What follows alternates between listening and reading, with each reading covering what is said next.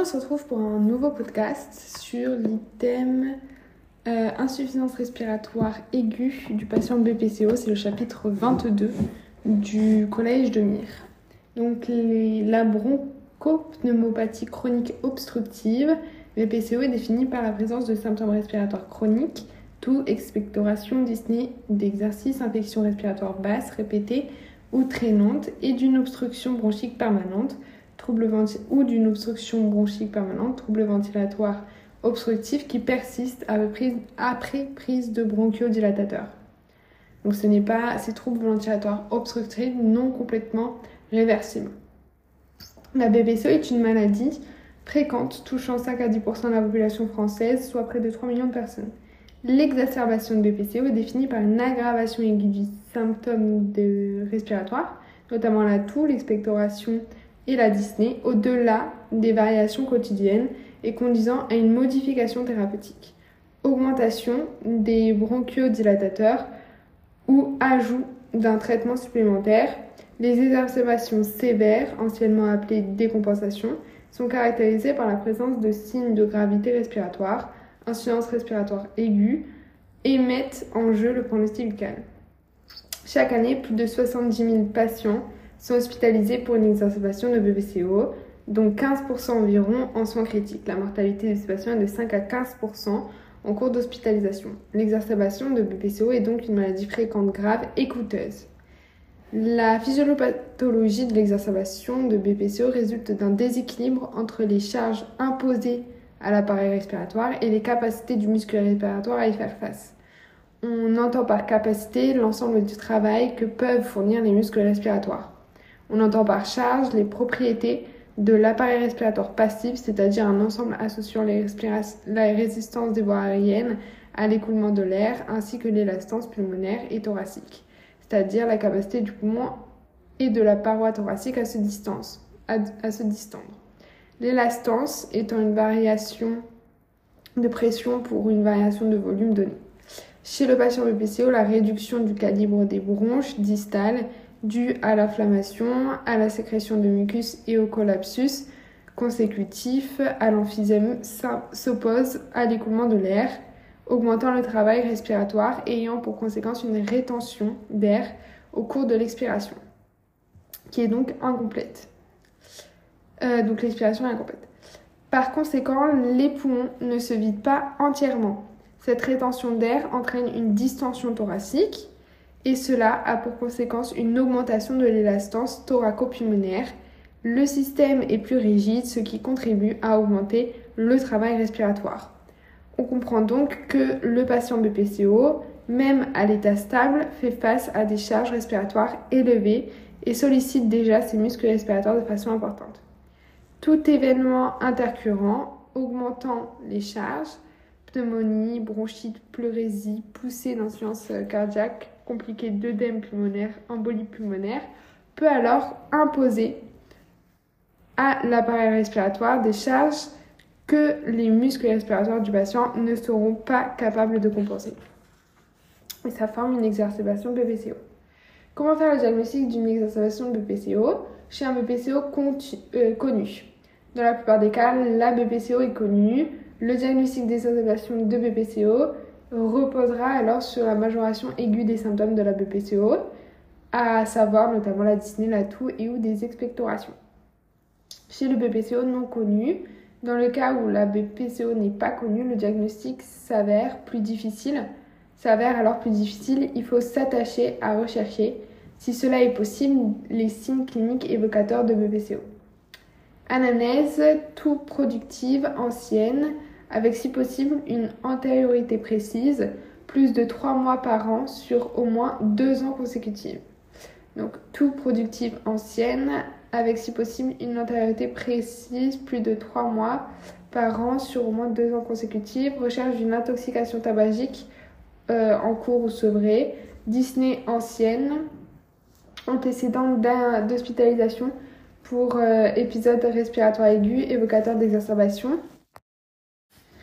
Inspection, signe d'obstruction bronchique distale, expiration à lèvres pincées, signe de distension thoracique, augmentation du diamètre antéro-postérieur du thorax avec signe de Hoover, c'est quand euh, on va avoir une diminution paradoxale du diamètre de la partie inférieure du thorax à l'inspiration.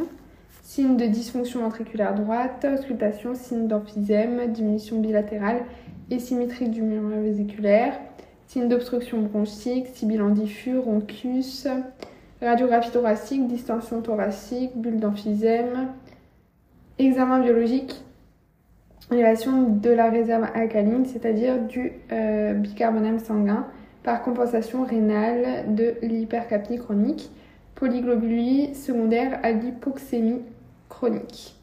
Donc on a une élévation, de, des réserves alcaniques, c'est-à-dire du bicarbonate sanguin par compensation de l'hypercapnie chronique, les polyglobulie secondaire à l'hypoxémie chronique, distension thoracique, bulle d'emphysème. Le reste de l'examen clinique s'attardera à rechercher les signes de détresse respiratoire aiguë, les signes de faillite respiratoire et un retentissement systémique qui constituent les signes de gravité, exacerbation sévère. Signes respiratoires, tachypnée, difficulté à la parole, tirage et mise en jeu des euh, muscles respiratoires accessoires, cyanose, une respiration abdominale paradoxale signant, la faillite du diaphragme et un signe de gravité.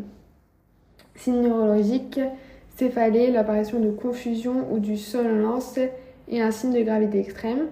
Les signes cardiovasculaires et cutanés, l'hypertension artérielle et la sueur sont des euh, signes d'hypercapnie.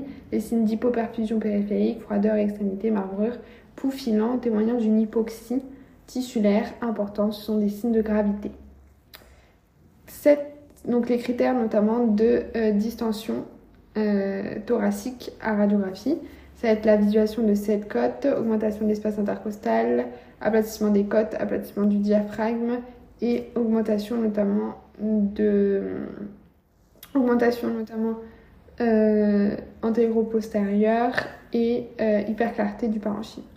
Donc visualisation de moins 7 arcs costales, élargissement des espaces intercostaux, horizontalisation des espaces intercostaux, aplatissement de la coupole diaphragmatique, augmentation du diamètre antéro-postérieur sur la radiographie euh, de profil, hyperclarté parenchymateuse, évaluation initiale de la gravité d'une exacerbation de BPCO, prendre connaissance rapidement des antécédents de BPCO, des signes cliniques évocateurs de BPCO, des signes de détresse respiratoire aiguë, rechercher le plus rapidement possible euh, les, signes de gravité, confusion, somnolence, parole impossible, donc confusion, somnolence, parole impossible, signes de euh, fatigue respiratoire, respiration abdominale paradoxale, bradypnée, signes de choc, marbrure, hypotension artérielle. Quel traitement d'urgence administrer sans délai Le premier temps, initier une oxygénothérapie. Deuxième temps, installer et conditionner le patient. Troisième temps, administrer les aérosols, des agonistes bêta-2 adrénergiques, salbutamol, de courte durée d'action et des anticholinergiques de courte durée d'action. C'est notamment euh, hyprotropium, bromure d'hypertropium. Donc, premier temps, initier une oxygénothérapie. Il faut administrer rapidement de l'oxygène et mettre en place la surveillance avec un oxymètre de pouls, initialement à débit élevé en cas d'hypoxémie profonde, euh, puis titrer le débit pour atteindre notamment l'oxygène de saturation entre 88 et 92% En effet, chez les patients BPSO, comme chez tout patient insuffisant respiratoire chronique, avec hypercapnie au long cours, une administration d'oxygène trop importante entraînant une, hypoxé... une oxymétrie de pouls dépasse 92% et susceptible de majorer l'hypercapnie. Installation et condition du, patient, mettre le patient au repos en position semi-assise, mettre en place une surveillance électrocardiogramme, électrocardiographique et une pression artérielle non invasive au brassard, surveiller l'état de conscience et la fréquence respiratoire du patient, mettre en place un accès veineux. Situation pratique, il est souvent observé en pratique des administrations d'oxygène insuffisantes chez les patients BPCO afin de ne pas majorer l'hypercapnie. C'est une situation à éviter. L'hypoxémie grave non traitée est une urgence immédiate qui va potentiellement entraîner rapidement le décès du patient par arrêt cardiaque hypoxique. A contrario, l'hypercapnie est une urgence différée qui met plusieurs dizaines de minutes à plusieurs heures avant de devenir une urgence vitale. L'hypercapnie chez le patient BPCO secondaire à l'administration excessive d'oxygène euh, est induite par plusieurs mécanismes dont la contribution relative est incertaine. Donc de 1, dès qu'on met de l'oxygène, ben, du coup, euh, l'albumine, elle va lâcher tout son CO2 pour prendre l'oxygène, puisqu'elle a une meilleure affinité pour l'oxygène. Ensuite, on va avoir une meilleure ventilation. Donc, euh, enfin, on va avoir une meilleure ventilation, donc la fréquence respiratoire va diminuer, donc on va avoir une hypercapnie. Et aussi, euh, lever de la vasoconstruction hypoxique, pardon, induit une vasoconstriction des artères. Donc la levée de la vasoconstriction, la levée de la vasoconstriction hypoxique pulmonaire, euh, hypoxémie induite, induit une vasoconstriction des artérioles pulmonaires, permettant une redistribution vasculaire pulmonaire vers les zones bien ventilées. En administrant de l'oxygène, on lève cette vasoconstriction hypoxique, euh, ce qui entraîne indirectement à créer des zones d'espace mort alvéolaire favorisant l'hypercapnie. Donc lever de la vasoconstriction hypoxie pulmonaire. L'hypoxémie induit une vasoconstriction des artères pulmonaires permettant une redistribution vasculaire pulmonaire vers les zones bien ventilées. En administrant de l'oxygène, on lève cette vasoconstriction hypoxique, ce qui contribue, ce qui conduit directement à créer des zones d'espacement alvéolaire favorisant l'hypercapnie. L'effet Haldane, l'effet Haldane, c'est euh, l'hémoglobine est mieux saturée en oxygène, son affinité pour le CO2 diminue, libérant le CO2 sous forme de euh, composés carbaminés, ce qui peut contribuer à augmenter la PaCO2. Enfin, une diminution de la ventilation minute concomitante de l'administration d'oxygène est évoquée. Le principal régulateur de la ventilation est le pH du liquide céphalorachidien, lui-même étroitement dépendant de la PaCO2. Le patient BPCO étant euh, pour la plupart en hypercapnie chronique compensée, la PaCO2 n'exerce plus son effet stimulant de la ventilation. Euh, le principal stimulus pour la régulation de la ventilation minute sont donc les euh, chimiorécepteurs carotidiens euh, sensibles à la PaO2. Une augmentation excessive de la PaO2, une augmentation excessive de la PaO2 peut ainsi induire une diminution de la ventilation minute. Administration des aérosols et agoniste bêta-2 adrénergique de courte durée d'action et d'un anticholinergique de courte durée d'action. On administre les euh, bronchodilatateurs de façon répétée. Le bêta-2 adrénergique de courte durée d'action, le plus fréquemment utilisé le salbutamol à la posologie de 5 mg inhalé de façon répétée toutes les 15 à 30 minutes à la phase aiguë, puis euh, max 4 à 6 fois par jour. Donc 5 mg toutes les 15 à 30 minutes, max 4 à 6 fois par jour. Et l'anticholinergique de courte durée d'action le plus fréquemment utilisé, le bromure d'ipratropium, à la posologie de 0,5 mg inhalé de façon répétée toutes les 15 à 30 minutes à la phase aiguë, puis 3 à 4 fois par jour maximum.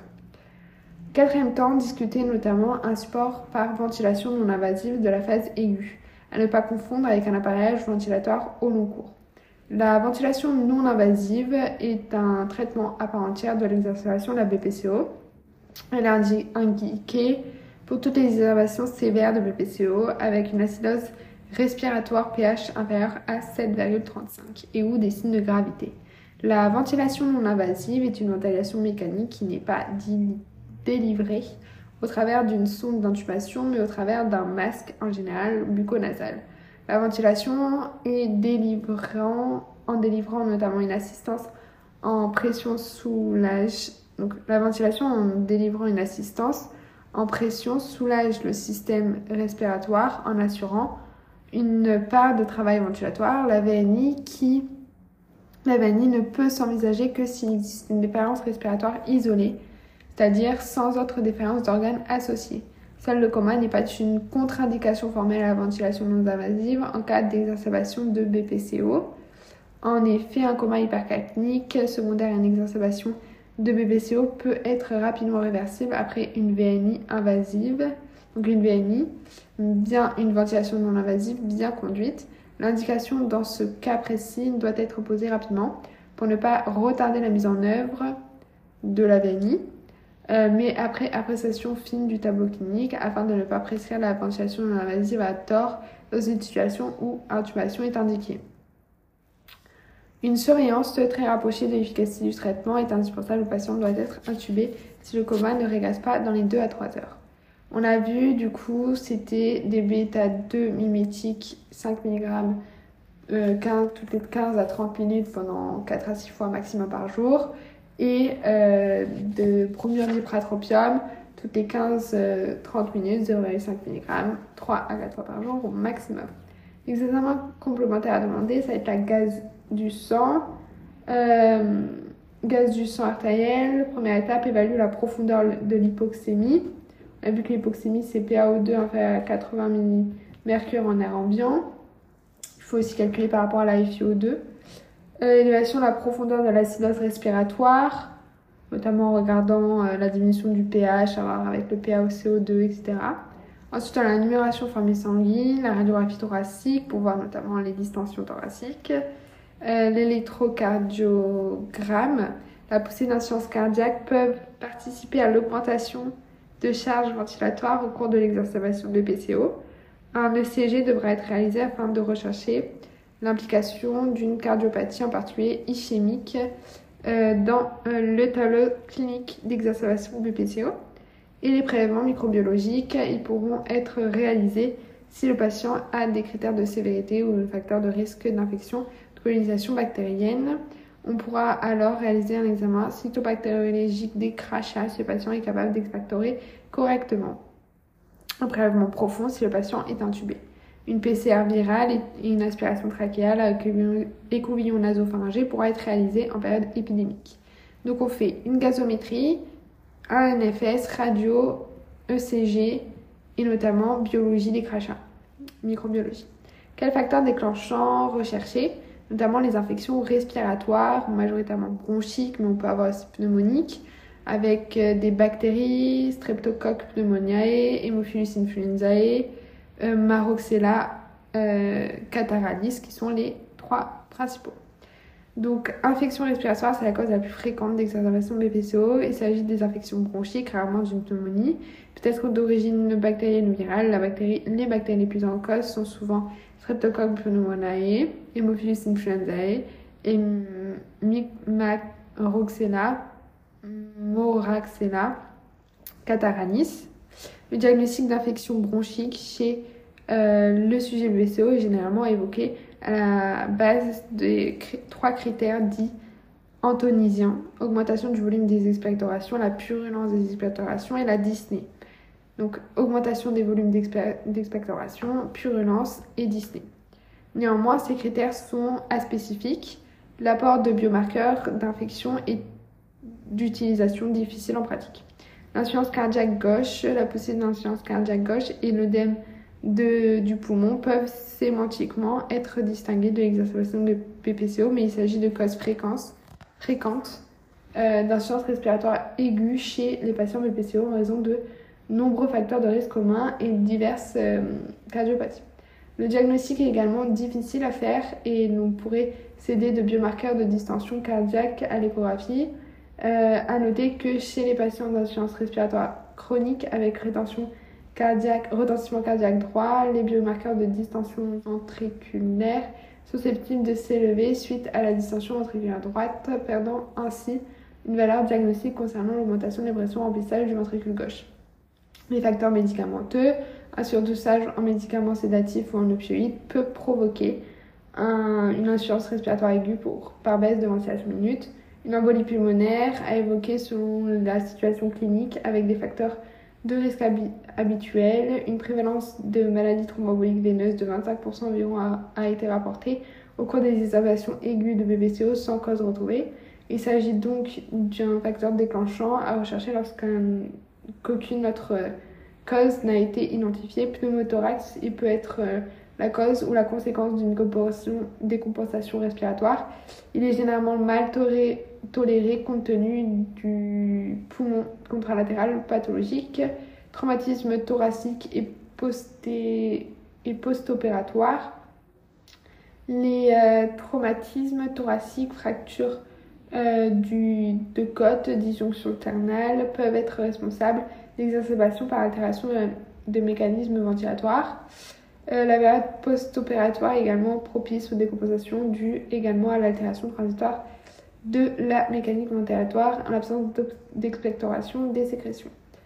Erreur à ne pas commettre, ne pas administrer une oxygène à thérapie adaptée, 88-92% à un patient BPCO en situation d'hypoxémie. Administrer une oxygénation thérapie inadaptée, SPO2 supérieur à 92%, trop longtemps un patient BPCO, risque de majoration de la PaCO2, ne pas alerter le réanimateur en cas de signe de gravité. Donc le plus encore, ça va être tout ce qui est cause infectieuse, notamment bronchite, et aussi plus rarement euh, pneumonie avec surtout les bactéries, c'était Streptococcus pneumoniae, euh, influenza, Haemophilus influenzae et euh, Moraxella cataranis, Moraxella cataranis. Ensuite, on pouvait retrouver ici tout ce qui était ben, OAP, assurance cardiaque, qui pouvait euh, se dégrosser, faire une exacerbation de PCO. Ensuite, on a tout ce qui est avec facteurs médicamenteux, intoxication médicamenteuse, pneumothorax, traumatique, et aussi notamment embolie pulmonaire, puisque dans 25% de façon idiopathique, euh, on retrouve des thromboses veineuses, des, des maladies thromboemboliques veineuses chez les patients BPCO. Les maladies thromboemboliques veineuses, euh, une prévalence de maladies thromboemboliques veineuses de à peu près 25% chez les patients BPCO, on ne sait pas trop pourquoi. Donc on a vu euh, bon, infection, OAP, euh, insuffisance cardiaque, embolie pulmonaire, médicaments toxiques, traumatiques, post-opératoires et pneumothorax peut être la conséquence ou la cause notamment d'une exacerbation BPCO. Euh, C'était du coup euh, bromure dipatropium, euh, 0,5 mg et euh, bêta-2 adrénergique, bêta-2 mimétique, bêta-2 mimétique, 5 mg. On faisait gazométrie, NFS, ECG, radio du thorax et euh, microbiologie. Et voilà, c'est terminé pour euh, cet item. J'espère qu'il vous a plu. N'hésitez pas à vous abonner pour me suivre et pour me soutenir. Et laisser un petit commentaire si vous avez des, des commentaires. À très bientôt